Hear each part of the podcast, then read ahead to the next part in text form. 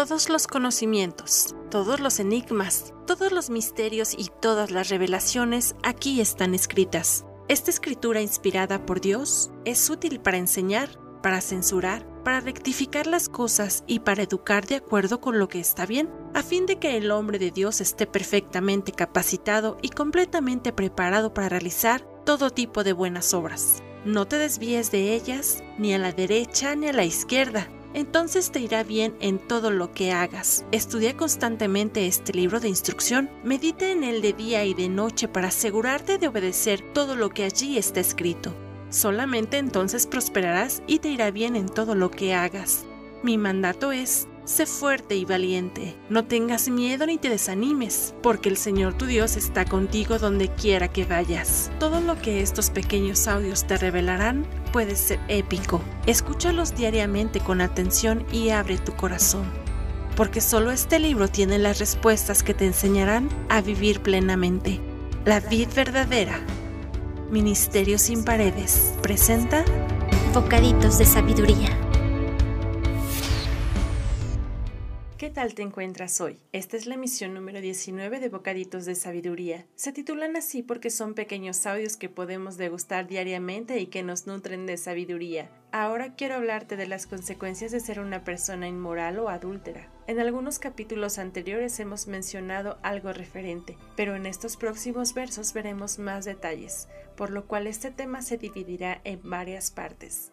En Proverbios 6 del 24 al 35 nos dice, Mis enseñanzas te protegerán de la mujer inmoral, de la lengua suave de la mujer promiscua. No codicies su belleza, no dejes que sus miradas coquetas te seduzcan, pues una prostituta te llevará a la pobreza, pero dormir con la mujer de otro hombre te costará la vida. ¿Acaso puede un hombre echarse fuego sobre las piernas sin quemarse la ropa? ¿Podrá caminar sobre carbones encendidos sin apoyarse los pies? Así le sucederá al hombre que duerme con la esposa de otro hombre. El que la abrace no quedará sin castigo. Tal vez haya excusas para un ladrón que roba porque muere de hambre, pero si lo atrapan deberá pagar siete veces la cantidad que robó aunque tenga que vender todo lo que hay en su casa. Pero el hombre que comete adulterio es un necio total, porque se destruye a sí mismo, será herido y deshonrado. Su vergüenza no se borrará jamás, pues el marido celoso de la mujer se enfurecerá y no tendrá misericordia cuando se cobre venganza. No aceptará ninguna clase de compensación ni habrá suma de dinero que lo satisfaga. Sí, sé que estarás pensando que este audio es fuerte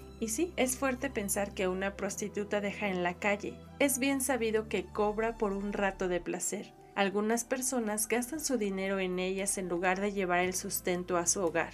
Y a eso Dios también le llama a robar, a dejar a su familia desprotegida por buscar placeres personales. Y tal vez dirás mi esposa o mi esposo no me atiende o ya no me satisface o solo estamos juntos por intereses personales. Pero para Dios no hay justificación para ser infiel, pues nos dice que la persona que comete adulterio, sea hombre o mujer, es un necio total y quedará avergonzado. Alguna vez mi madre me dijo que una mujer celosa podría ser capaz de muchas cosas al descubrir una infidelidad, pero nada comparado con lo que un hombre puede llegar a ser si se siente celoso y o traicionado, pues su orgullo lo ciega y es capaz de hacer las cosas más perversas, pues enfurecido no tiene compasión por cobrar venganza. Y este texto lo confirma.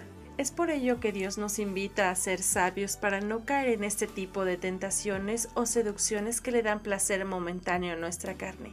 Oremos. Querido Jesucristo, te pido que nos ayudes a comprender lo mucho que nos amas y que estas palabras no son de juicio o condenación, sino de advertencia, porque tú corriges al que amas y no deseas que vivamos las consecuencias de nuestros actos, pues todo cae por su propio peso. Danos entendimiento para saber diferenciar entre lo bueno y lo malo. Amén. Escúchanos mañana en la continuación.